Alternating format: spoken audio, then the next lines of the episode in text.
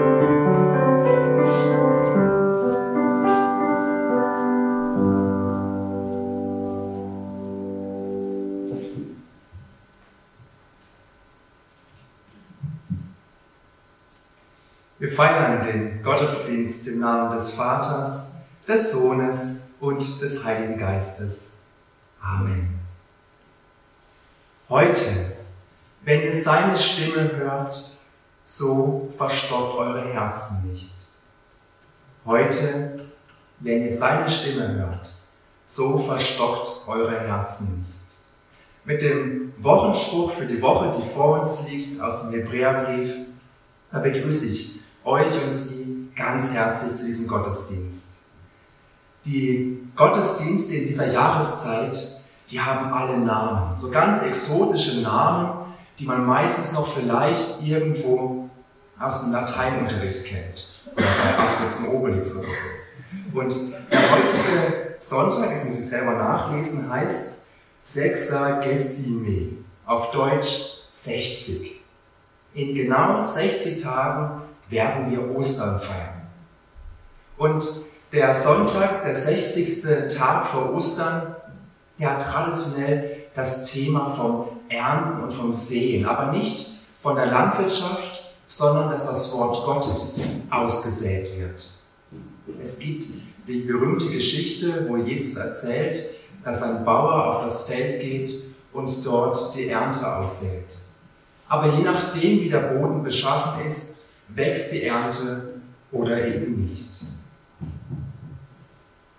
Die Predigt für den heutigen Sonntag kommt nicht aus dem Neuen Testament, sondern aus dem Alten Testament. Es geht um das Thema, wie kann ich Gott eigentlich hören in meinem Leben? Wie kann ich Gottes Stimme hören, dass ich ihn verstehe? Da gibt es viele Beispiele in der Bibel von Menschen, die Gott gehört haben. Und ich habe für den heutigen Sonntag den Samuel rausgesucht, den Propheten Samuel. Samuel hat schon als relativ junger Mann Gott in seinem Leben gehört. Aber bevor wir dazu kommen, wollen wir zunächst Gott dafür loben, dass wir heute Morgen wieder aufstehen durften und auch wenn die Sonne nicht geschienen hat, wissen wir doch, Gott ist da, Gott geht mit uns in diesen Tag und wir wollen gemeinsam das Lied summen, erweckt mich alle Morgen, erweckt mir selbst das Ohr.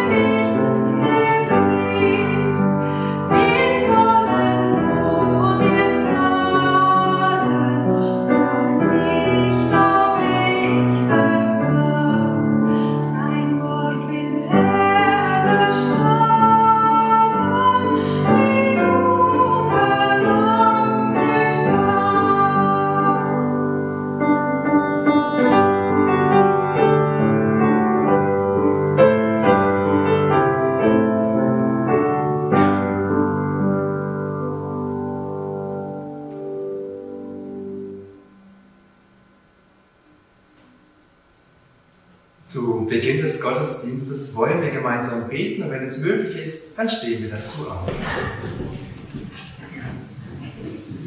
Wir beten mit Worten aus Psalm 31. Bei dir, Herr, suche ich Zuflucht. Lass mich nicht scheitern, zu keiner Zeit. Rette mich, du bist doch gerecht. Hab ein offenes Ohr für mich und hilf mir schnell. Sei für mich ein Fels, ein Versteck, eine feste Burg, in die ich mich retten kann. Ja, du bist mein Fels und meine Burg.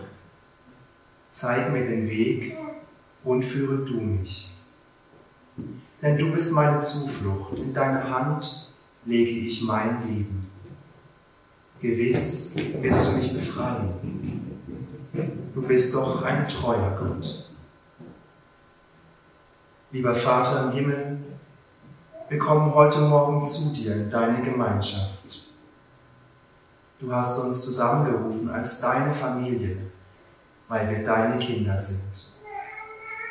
Du siehst alles, was uns beschäftigt, was wir an Sorgen und an Gedanken mit uns herumtragen. Wir bitten dich, nimm du jetzt alles weg und lass uns ganz bei dir sein. Erfülle uns mit deinem Heiligen Geist, der uns hören und verstehen lässt, was du uns sagen möchtest. Das bitten wir dich im Namen Jesu Christi, der mit dir und dem Heiligen Geist lebt und regiert von Ewigkeit zu Ewigkeit. Amen.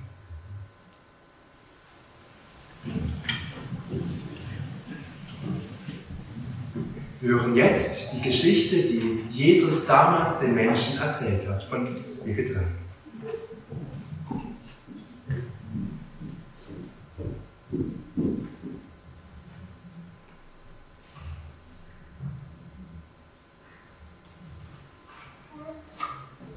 Ähm, ich will kurz erklären, was es mit Gleichnissen auf sich hat, warum es Gleichnisse gibt und wie es dazu kommt. Jesus ist unterwegs im Land. An vielen Orten macht er Halt und viele Menschen scharen sich um ihn.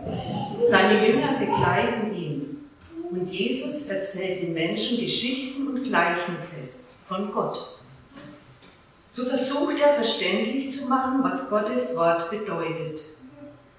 Das folgende Gleichnis vom Säen auf verschiedenen Böden steht, in Lukas 8. Ich lese die Verse 4 bis 15. Eine große Volksmenge versammelte sich um Jesus und aus allen Orten strömten die Leute zu ihm. Da erzählte er ihnen ein Gleichnis. Ein Bauer ging aufs Feld, um seine Saat auszusäen. Während er die Körner auswarf, fiel ein Teil davon auf den Weg. Die Körner wurden zertreten und die Vögel pickten sie auf. Ein anderer Teil fiel auf felsigen Boden. Die Körner gingen auf und vertrockneten schnell wieder, weil sie keine Feuchtigkeit hatten. Ein weiterer Teil fiel zwischen die Disteln. Die Disteln gingen mit auf und erstickten die junge Saat aber ein anderer Teil fiel auf guten Boden. Die Körner gingen auf und brachten hundertfachen Ertrag. Dann rief Jesus noch, wer Ohren hat zu hören, der soll gut zuhören. Da fragten ihn seine Jünger, was bedeutet dieses Gleichnis? Er antwortete, euch ist geschenkt, das Reich vom, das Gleichnis, das Geheimnis vom Reich Gottes zu verstehen. Aber die anderen Menschen erfahren davon nur in Gleichnissen. Denn sie sollen sehen, ohne etwas zu erkennen und hören, ohne etwas zu verstehen. Dies ist die Bedeutung des Gleichnisses. Die Saat ist das Wort Gottes. Was auf den Weg fällt, steht für die Menschen, die das Wort hören aber dann kommt der Teufel, er nimmt es wieder weg aus ihren Herzen, damit sie nicht glauben und gerettet werden. Ein anderer Teil fällt auf felsigen Boden. Er steht für die Menschen, die das Wort hören und gleich mit Freude in sich aufnehmen. Aber es schlägt keine Wurzeln. Eine Zeit lang glauben sie, doch sobald sie auf die Probe gestellt werden, wenden sie sich wieder ab. Noch ein anderer Teil fällt zwischen die Disteln. Er steht für die Menschen, die das Wort zunächst hören, doch dann gehen sie fort. Sie ersticken in Sorgen, in Reichtum und den Freuden, die das Leben bietet. Daher bringen sie keinen Ertrag. Aber ein Teil fällt auch auf guten Boden. Er steht für die Menschen, die das Wort mit offenen und bereitwilligen Herzen hören. Sie bewahren es und halten durch. Und so bringen sie viel Ertrag.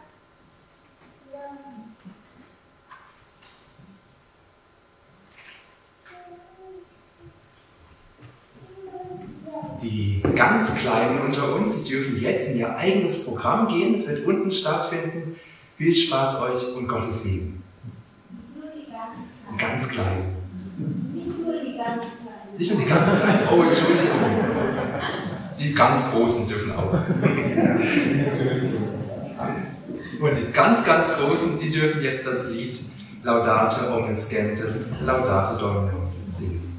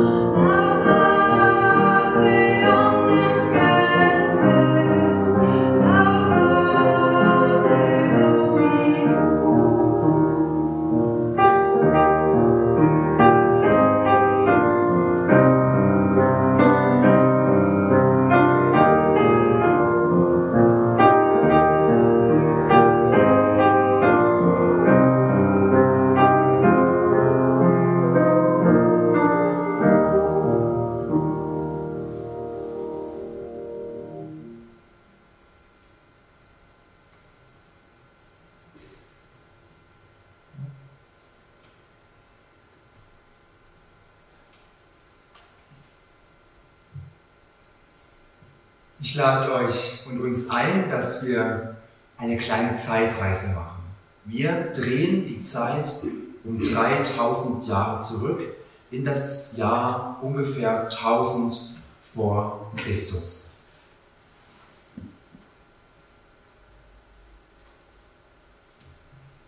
Die Geschichte spielt im heutigen Israel und Palästina im sogenannten Land Israel. Aber eigentlich gibt es zu dieser Zeit noch kein Land. Das ist ein Flickenteppich von kleinen einzelnen Ländern, wo jeweils ein Häuptling herrscht. Ein kleiner Fürst, der eine kleine Armee hat und dort ist sein Territorium. Also ganz viele kleine Länder, aber ein gemeinsames Heiligtum, das sich in Shiloh befindet. Auf der linken Seite sieht man ungefähr, wie das ausgesehen haben könnte. In der Bibel steht einiges darüber. Es ist auch als Stiftshütte bekannt. Das war einfach das Heiligtum, das die Israeliten bei der Wanderung durch die Wüste 40 Jahre lang mit sich getragen haben. Und das stand es an einem festen Ort und dort wurde dann auch Tempeldienst gemacht, also Art Gottesdienst. Unsere Geschichte beginnt mit einer Frau. Und die Frau heißt Hannah. Die Hannah hat ein großes Schicksal zu tragen. Damals war es eine Schande für eine Frau, wenn sie keine Kinder bekommen konnte. Und Hannah war verheiratet mit einem Mann, der noch eine zweite Frau hatte, und zu ihrem großen Unglück konnte diese zweite Frau Kinder bekommen. Und das war auch der Grund, warum Hannah nicht nur von dieser zweiten Frau gemobbt oder ja, beschimpft worden ist, sondern auch von anderen Menschen. Ihr Mann war nicht so, aber die andere Frau. Und das, die große Frage bei der Hannah war, warum kann ich keine Kinder bekommen?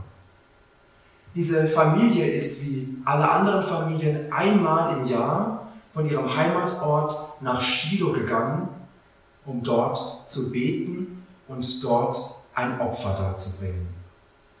Und die Geschichte erzählt, wie Hannah wieder eines Tages in Shiloh war und dort betete sie zu Gott.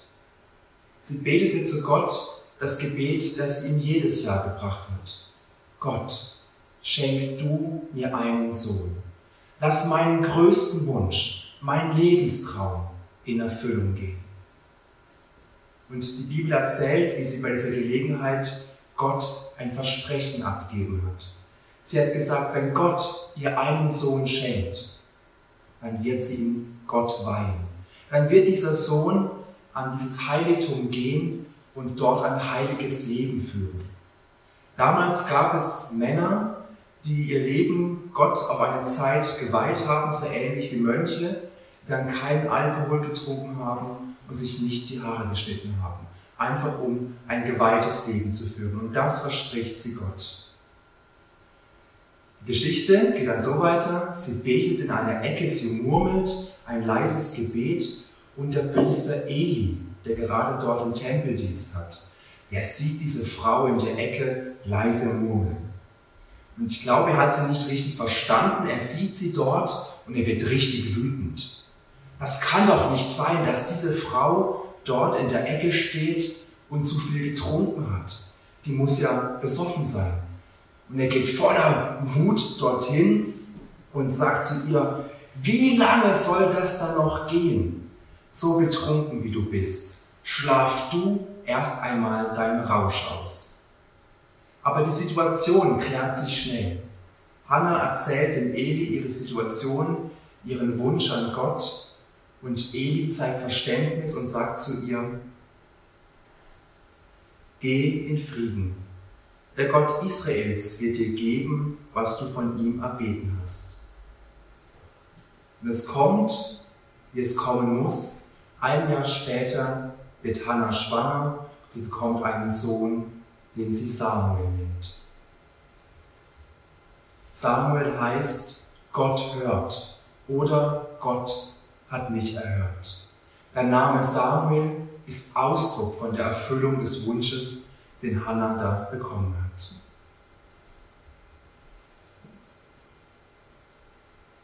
Es geht weiter mit dem kleinen Samuel. Samuel wird wie jedes andere Kind auch gestillt und mit drei Jahren kommt der kleine Samuel bereits an dieses Heiligtum. Dort soll er dem Priester Eli, den anderen Priestern beim Tempeldienst helfen. Der kleine Samuel darf Bodengänge erledigen, darf den Hof putzen, darf wahrscheinlich den Altar wieder sauber machen. Also er ist praktisch ein kleines Rädchen in diesem großen Uhrwerk, was kleine Dienste machen darf. Seine Eltern hat Samuel ab dann noch einmal im Jahr gesehen. Immer dann, wenn Hannah und ihre Familie gekommen sind, um dort im Heiligtum zu beten. Eigentlich sollte man meinen, dass der kleine Samuel in einer sehr heiligen Umgebung aufgewachsen ist.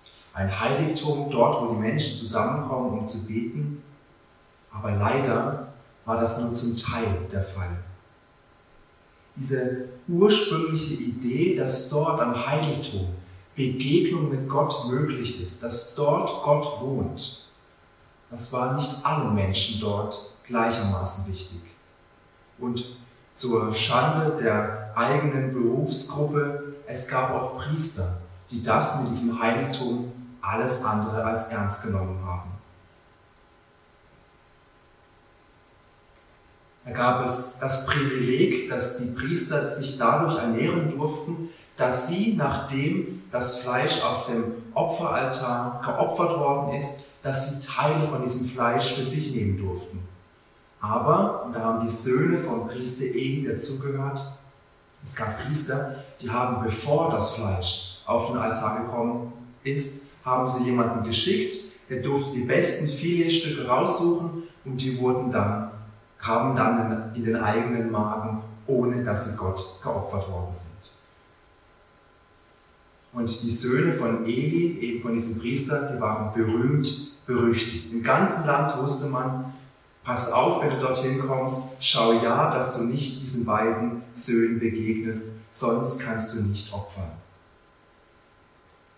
Und der Vater Eli, der hat das gewusst, der hat darunter gelitten, dass das ganze Land sich praktisch über diese beiden Söhne abfällig unterhalten hat. Und er hat auch zu ihnen gesagt, Söhne, lasst das, das dürft ihr nicht.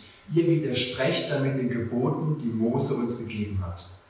Aber er konnte sich nicht durchsetzen. Die beiden Söhne haben nur gelacht und haben genau mit dem weitergemacht. Wir lesen auch, dass diese beiden Söhne eben alles andere als heilig waren. Sie haben unter anderem auch die Dienste von Prostituierten in Anspruch genommen, die im Vorfeld vom Tempel ihren Dienst gemacht haben. Also wir lesen in diesem Umfeld zwischen heilig, dort wo Menschen Gott begegnen, wo geopfert wird wo Gott wohnt und auf der anderen Seite ein absolut unheiliges Leben, wo Priester ihrem, ihrem Auftrag widersprechen, wo sie alles andere als heilig leben. Zwischen diesen beiden Extremen, da wächst der kleine Samuel auf. Als Kind, als kleines Rädchen in einem großen Uhrwerk. Und ich kann mir vorstellen, wie der Samuel da aufgewachsen ist und wie er das gesehen hat wie er einerseits diese Opferrituale und diese Heiligkeit erlebt hat und gleichzeitig gesehen hat, dass Priester das nicht ernst nehmen, dass sie dem widersprechen. Samuel hat gesehen, wie jeden Tag Menschen gekommen sind aus dem ganzen Land mit ihren Bitten, mit ihren Sehnsüchten, mit ihren Hoffnungen zu Gott gekommen sind und sie Gott ihr Opfer dargebracht haben, mit der Bitte dass er sie erhört. Vielleicht, nachdem der Samuel ein bisschen älter geworden ist, hat er das besser überschauen können. Und da kamen so Fragen auf, hört Gott diese ganzen Bitten, diese Tausenden von Bitten, die ihm dort jedes Jahr entgegengebracht werden? Hat Gott ein Ohr für die vielen Wünsche und Gebete der Menschen? Aber auch so Fragen wie, Warum greift Gott nicht ein? Warum lässt Gott es zu, dass an seinem Heiligtum, in seinem Haus so etwas getrieben wird? Dass Gott selbst übers Ohr gehauen wird, wenn Priester das Fleisch nehmen, das eigentlich für Gott gedacht ist? Warum lässt Gott zu, dass Priester Menschen betrügen und so Menschen ihrer Hoffnung berauben?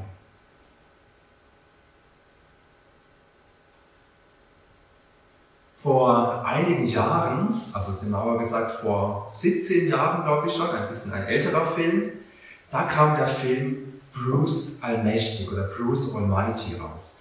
Vielleicht kennen manche von Ihnen oder von euch diesen Film.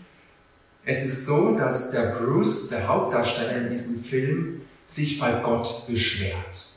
Er sagt, Gott, das kann doch nicht sein. So wie du mit uns Menschen umgehst, da musst du doch ein Sadist sein. Du lässt zu, dass Menschen in Naturkatastrophen kommen, dass wir sterben, dass wir krank sind, dass Katastrophen passieren, die wir nicht verhindern können. Gott, du bist ein Sadist, der oben da im Himmel sitzt und sich ins Fäustchen lacht, wenn es uns Menschen schlecht geht. Gott schickt ihm eine Nummer und der Bruce ruft dort an und erfährt einen Ort, wo er sich mit Gott treffen kann. Und er trifft sich mit Gott. Und Gott bietet ihm seinen Job an. Er sagt, Bruce, ich gehe jetzt in die Ferien, du darfst jetzt für eine Zeit meinen Job übernehmen. Der Bruce freut sich natürlich. Endlich ist er der allmächtige Bruce. Endlich kann er alles machen, was Gott kann. Und wenn Gott alles machen kann, dann kann Bruce auch alles machen. Und das nutzt er voll aus. Er läuft übers Wasser, er lässt den Mond näher kommen, er, muss kurz überlegen, er lässt in, ganzen, in der ganzen Stadt die Hydranten sprengen, also er macht wirklich das, was er will und er nutzt es voll für sich aus. Und dann beginnt aber die Herausforderung. Nachdem er voll das ausgekostet hat, setzte sich eines Morgens hin und er hört Stimmen. Lieber Gott, sei du bei meinem kranken Vater. Lieber Gott, ich habe heute eine Prüfung. Hilf du mir. Gott, ich habe Angst. Und am Anfang sind es noch einzelne Stimmen, aber diese Stimmen werden mehr und mehr und Bruce realisiert, das sind die Bitten, die Gott entgegengebracht werden. Und damit es ein bisschen besser läuft, schafft er es irgendwie, dass er die Bitten nicht nur hört, sondern dass die Bitten als E-Mail zu ihm kommen. Vielleicht kann man es lesen, 3.152.205 ungelesene Gebete. Es gibt eine sehr lustige Filmszene, wie Bruce eben da vor dem Computer sitzt, diese E-Mails reinkommen und er am Anfang jede einzelne E-Mail persönlich beantwortet. Irgendwann, nachdem er diese 3.152.205 E-Mails persönlich beantwortet hat, kommen die nächsten 3 Millionen. Und es wächst ihm über den Kopf und er beantwortet alle E-Mails pauschal mit Ja. Man kann sich denken, was passiert, wenn alle Gebete pauschal mit Ja beantwortet werden.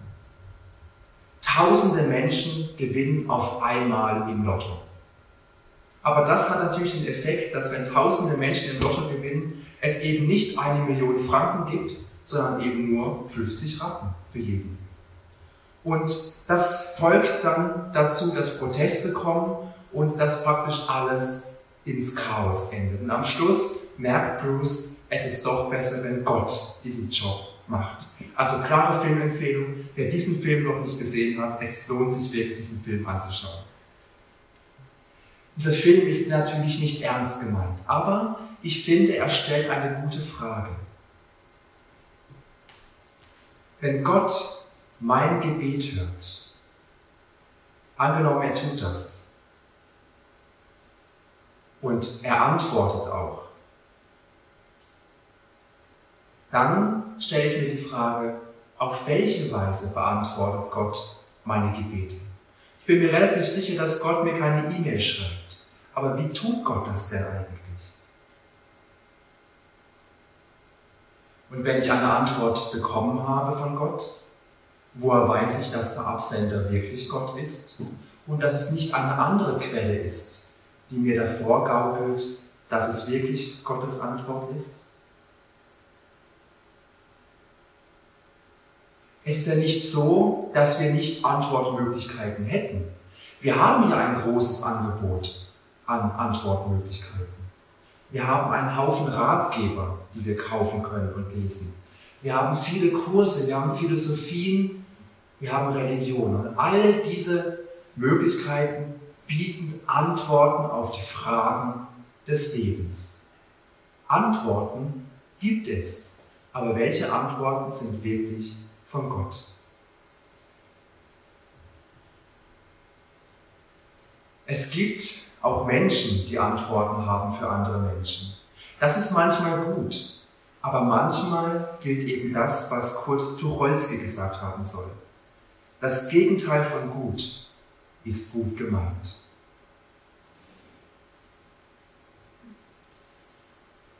Die Frage, die der Film, aber auch die wir uns stellen dürfen, bleibt also. Auf welche Weise spricht Gott zu mir? Wie kann ich sein Reden, seine Antwort finden und hören inmitten all der Antwortmöglichkeiten, die wir in unserem Leben haben?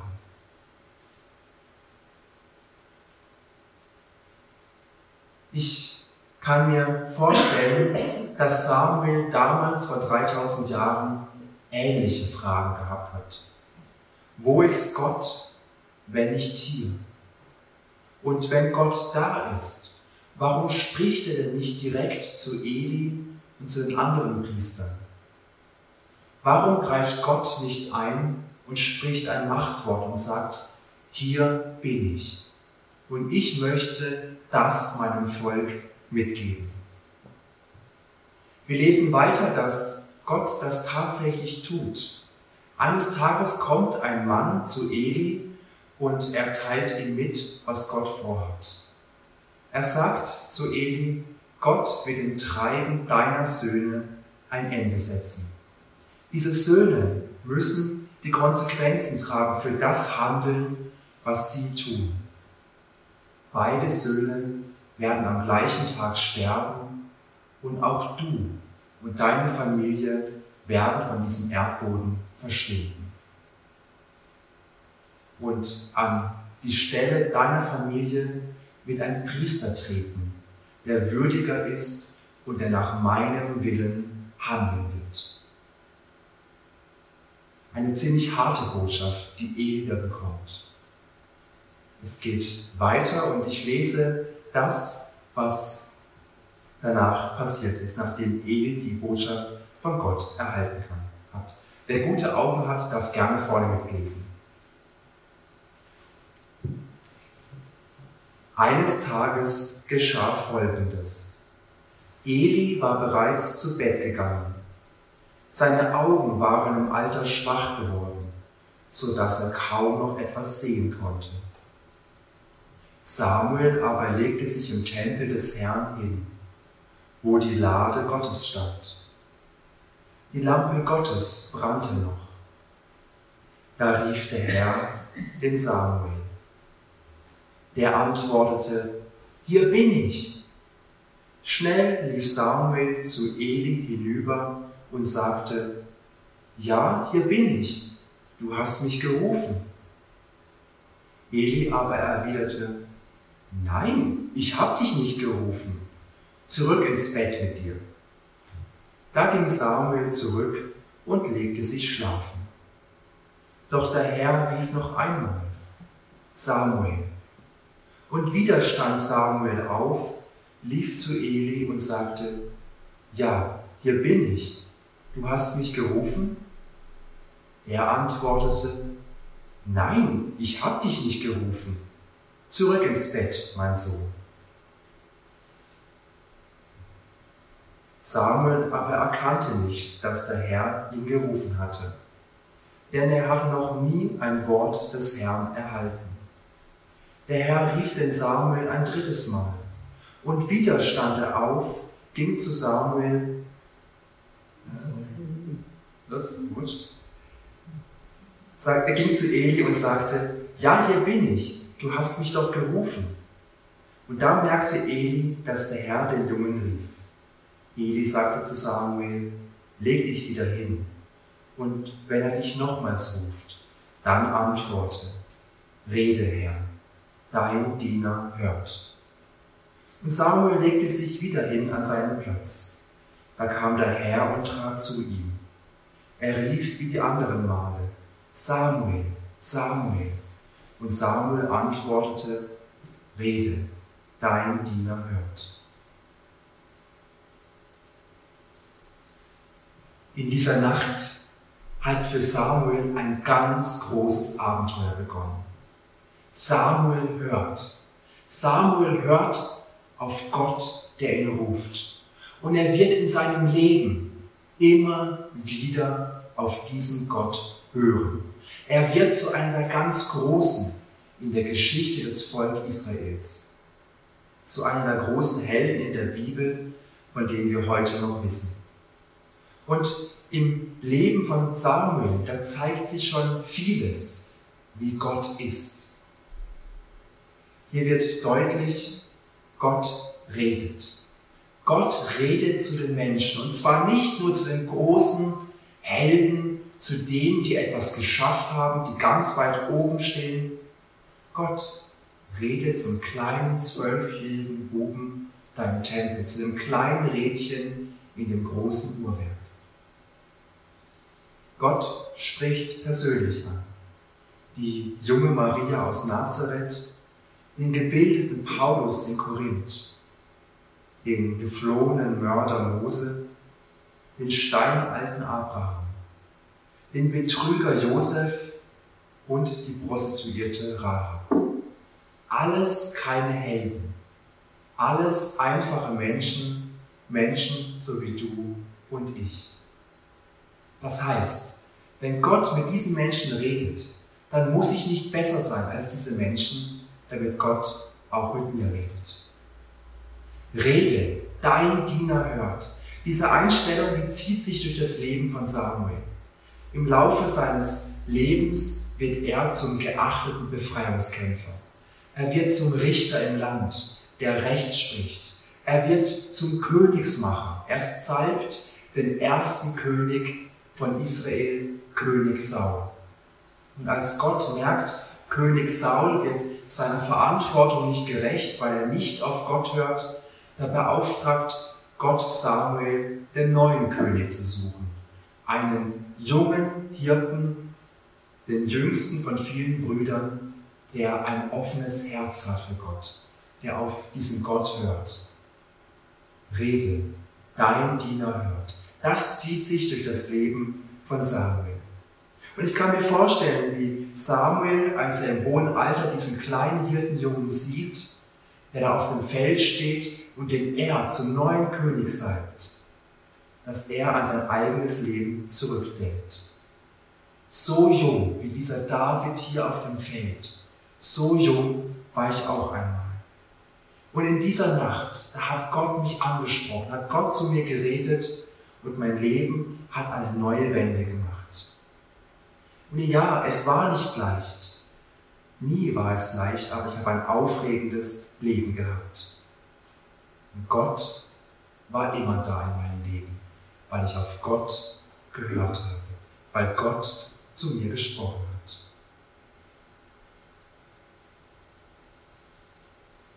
Das führt mich zur spannenden Frage, und ich? Wie kann Gott mit mir reden?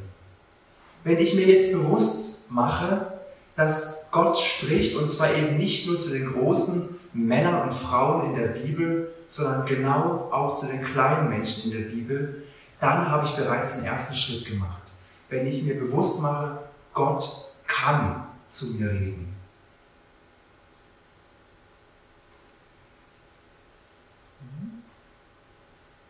Das ist die erste Voraussetzung, die ich machen muss. Gott spricht zu mir damals wie heute. Und die zweite Voraussetzung, die wir uns bewusst machen müssen, es gibt nicht die eine Art und Weise, wie Gott spricht. Gott spricht auf unterschiedliche Art und Weise. Das hat damit zu tun, dass wir als Menschen unterschiedlich sind. Jeder von uns ist unterschiedlich geschaffen und jeder von uns hat eine andere Antenne, um mit Gott in Beziehung zu treten. Es gibt ein bekanntes Beispiel vom Kirchenvater Augustinus, der im 5. Jahrhundert gelebt hat. Er erzählt in seiner Autobiografie, dass er eines Tages im Garten gesessen ist und er hat sich gefragt, was mache ich mit meinem Leben? Und plötzlich hat er eine Stimme gehört. Nimm und lies. Diese Stimme, die kam aus dem Nachbargarten. Es war ein Kind, das dort gespielt hat und muss diesen Satz gesagt haben. Der Augustinus hat gemacht, was er gehört hat. Er hat die Bibel genommen, er hat sie aufgeschlagen und hat im Römerbrief 13, Vers 13 gelesen.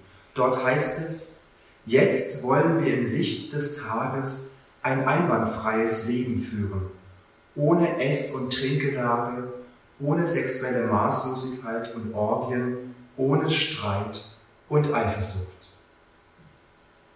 Ein ziemlich krasser Vers, aber dieser Vers hat genau in sein Leben hineingesprochen.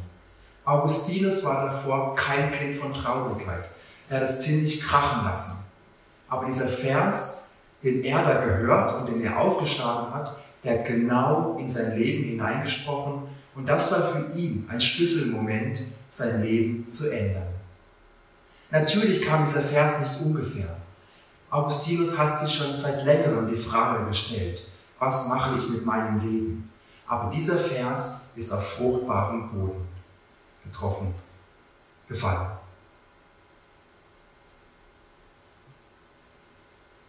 Das führt mich zum letzten Teil. Auf welche Art und Weise kann Gott zu mir reden?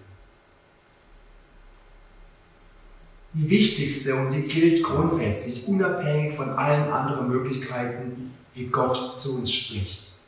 Gott ist selbst Wort geworden. Das klingt jetzt vielleicht ein wenig abstrakt. Wie kann jemand Wort werden?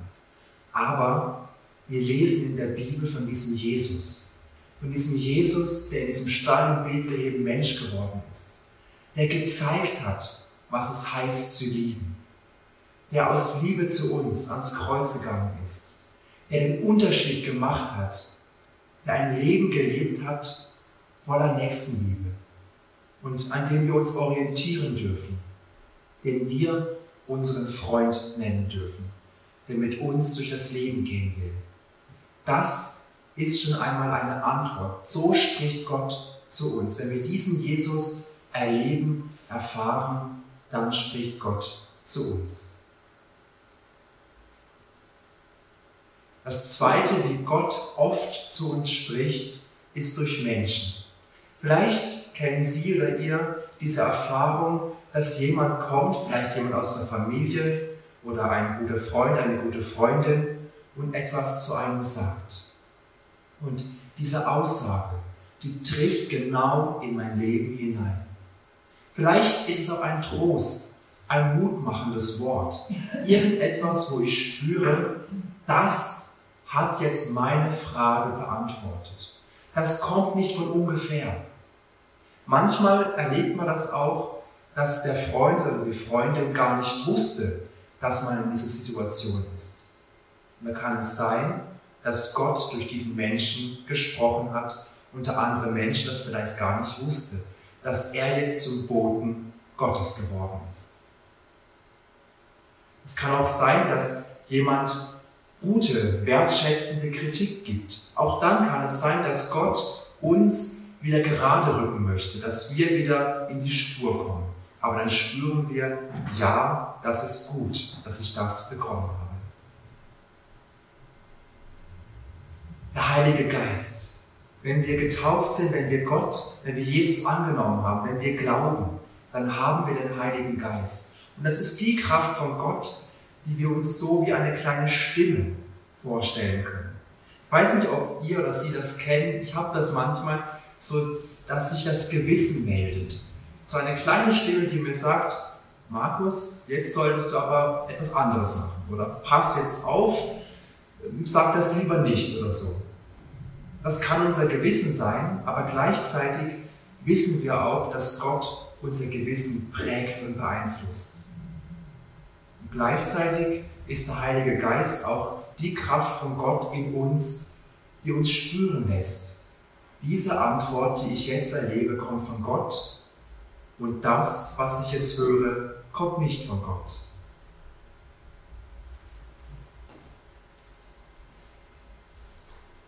Es gibt Erlebnisse. Es gibt Erlebnisse, wo ich im Nachhinein sagen muss, das war jetzt Gott. Wenn plötzlich eine Tür aufgeht, von der ich gar nicht wusste, dass die überhaupt da ist. Oder eine andere Tür zugeht und ich im Nachhinein merke, hier hat Gott mich an die Hand genommen. Hier hat Gott mir Mittel und Wege gezeigt, wo ich keine Ahnung hatte oder wo ich gar nicht hin wollte. Und dann merke ich, Gott geht mit mir. Gott gibt mir Antworten durch das Leben selbst. Es können auch Begegnungen sein, dass plötzlich jemand dasteht oder dass ich jemanden auf der Straße treffe, vielleicht gerade diejenigen, die nicht die großen Helden sind, die Menschen, die auf der Straße leben müssen, ein kleines Kind, eine zufällige Begegnung, wo ich merke, hier habe ich Gott erlebt. Hier ist mir Jesus im anderen Menschen begegnet. Schöpfung. Wenn wir die Natur sehen, dann erleben wir die Größe Gottes. Wenn wir in den Alpen stehen und diese Schöpfung sehen, dann staunen wir und dann merken wir, Gott ist da. Und zu guter Letzt dieses Abenteuer, diese, diese Einstellung, rede, dein Diener hört. Es war jetzt eine relativ lange Predigt, eine relativ lange Aussage, aber ich hoffe doch, dass wir ein klein wenig ein Gespür bekommen haben von dem, wie Gott zu uns reden kann. Und bei all dem möchte ich noch als Schluss anmerken, vertrauen wir darauf. Vertrauen wir darauf, dass Gott redet, aber vertrauen wir auch darauf, dass Gott uns prägt und dass wir auch mutig Entscheidungen treffen können. Im Vertrauen darauf, dass Gott mitgeht und dass Gott mit dabei ist, weil Gott prägt uns durch seinen Heiligen Geist. Amen.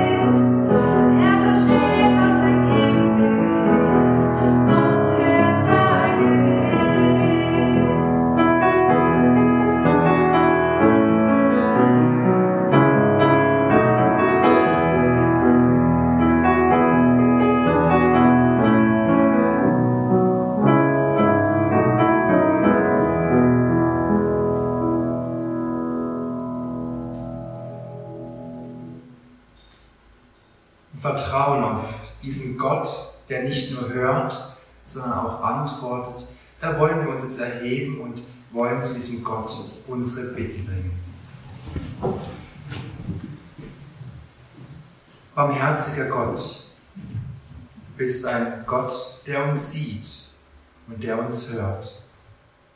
Du kennst jeden einzelnen von uns, weil du uns geschaffen hast. Wir kommen vor dich mit unseren Anliegen, mit unseren Bitten und unserem Dank. Und du hörst uns zu, weil wir dir unendlich wichtig sind und weil wir dir am Herzen liegen.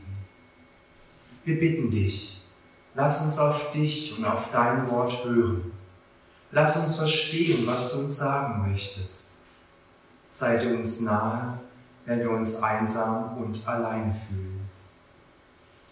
Jesus Christus, du bist das Wort Gottes, das Mensch geworden ist. In dir dürfen wir erkennen, dass Gott der liebende Vater im Himmel ist. An deinem Beispiel sehen wir, was es heißt, unsere Mitmenschen zu lieben und zu achten. Und aus Liebe zu uns bist du ans Kreuz gegangen, damit wir ein ewiges Leben haben dürfen. Wir bitten dich, schenk uns Vertrauen, damit wir deinem Beispiel folgen und mit dir durch das Leben gehen. Lass uns hören, wenn wir falsche Entscheidungen treffen und zeige uns den Weg, den wir mit dir gehen sollen. Heiliger Geist, du bist die Kraft Gottes, die in uns wirkt und uns stärkt. Wir bitten dich, lass uns die Stimme Gottes ganz bewusst hören und verstehen. Ermutige uns, wenn wir mutlos sind. Schenk uns Gewissheit, wenn Angst und Zweifel über uns kommen. Wir bitten für alle Menschen unter uns, die unter der aktuellen Pandemie leiden müssen.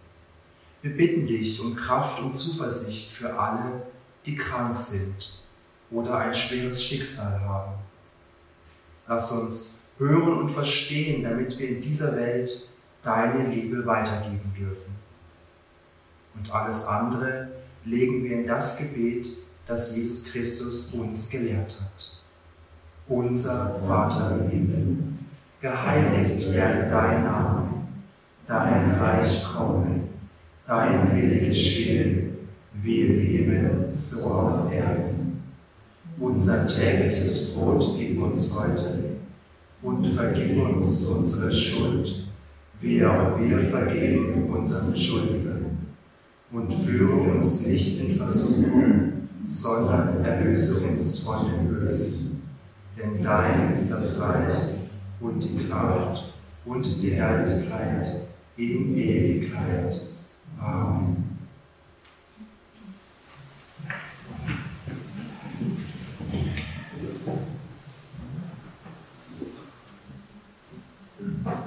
kommen bereits zu den Mitteilungen. Am Dienstag, also am kommenden Dienstag, gibt es wieder eine Bibeloase in zwei Gruppen. Das Thema ist nach wie vor die Bergpredigt. Herzliche Einladung, gemeinsam mit Sabine Herold Schätze aus der Bibel zu heben. Am kommenden Dienstag und Mittwoch. Hm. Am kommenden Freitag wird es ein Tesse-Gebet geben, gemeinsam mit unseren katholischen Geschwistern. Das wird in der reformierten Kirche in Bohlen sein, dann um halb acht am Abend. Herzliche Einladung auch zu diesem Gottesdienst.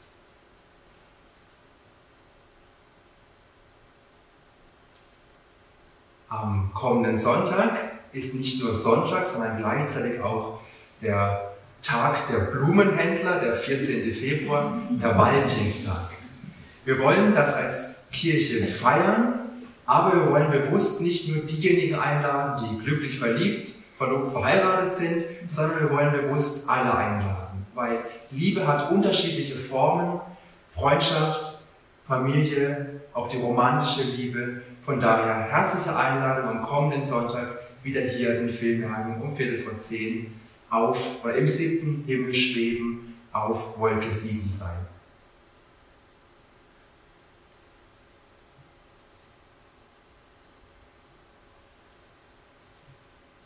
Wir mussten in der vergangenen Woche Abschied nehmen von zwei Menschen aus unserer Kirchgemeinde und ich bitte Sie und euch, dass wir uns dazu erheben. Am 2. Februar haben wir Abschied genommen von Frau Ida Knoblauch. Sie wohnte zuletzt an der Zentralstraße 2 in Wohlen. Ida Knoblauch wurde am 1. September 1921 geboren und sie verstarb am 23. Januar im 100. Lebensjahr. Am 4. Februar haben wir Abschied von Herrn Manfred Stuber genommen. Er wohnte zuletzt im Wohn- und Pflegezentrum Bifang in Wohlen. Manfred Stuber wurde am 7. März 1943 geboren und er verstarb am 25. Januar im 78. Lebensjahr. Jesus Christus spricht, ich bin die Auferstehung und das Leben. Wer an mich glaubt, der wird leben, auch wenn er stirbt. Und wer lebt und an mich glaubt, der wird in Ewigkeit nicht von Gott getrennt sein. Amen.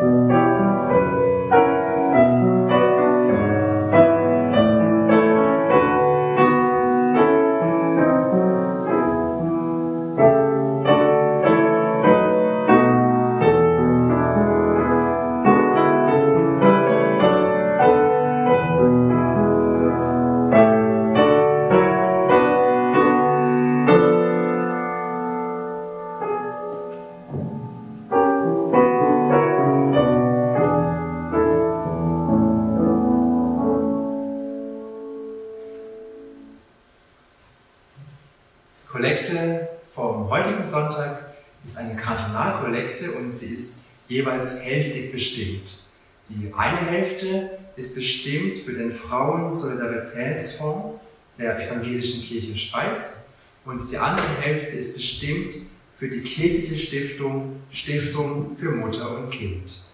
Beide Stiftungen helfen Müttern, Kindern, aber auch Familien, die ja, in Schieflage geraten sind, die vor finanziellen Herausforderungen stehen, die vielleicht einen Spitalbesuch finanzieren müssen. Und da helfen diese beiden Stiftungen, helfen da ziemlich unkompliziert.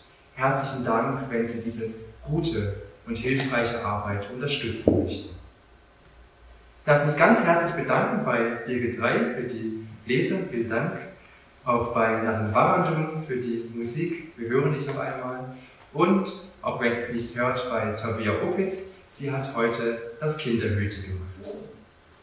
Und natürlich beim Thomas für den Sichristendienst. Auch dir ein großes Dankeschön. Ich habe dich nicht vergessen. Wenn Sie oder wenn ihr diesen Gottesdienst noch einmal nachhören möchtet oder jemand kennt, der heute gerne gekommen wäre, aber nicht konnte, diesen Gottesdienst, den findet ihr auch dann wie gewohnt als Podcast zum Abrufen. Wenn jemand das nicht weiß, wie das funktioniert, mit dem Podcast hören, da helfen wir gerne weiter. Das ist gar nicht so kompliziert.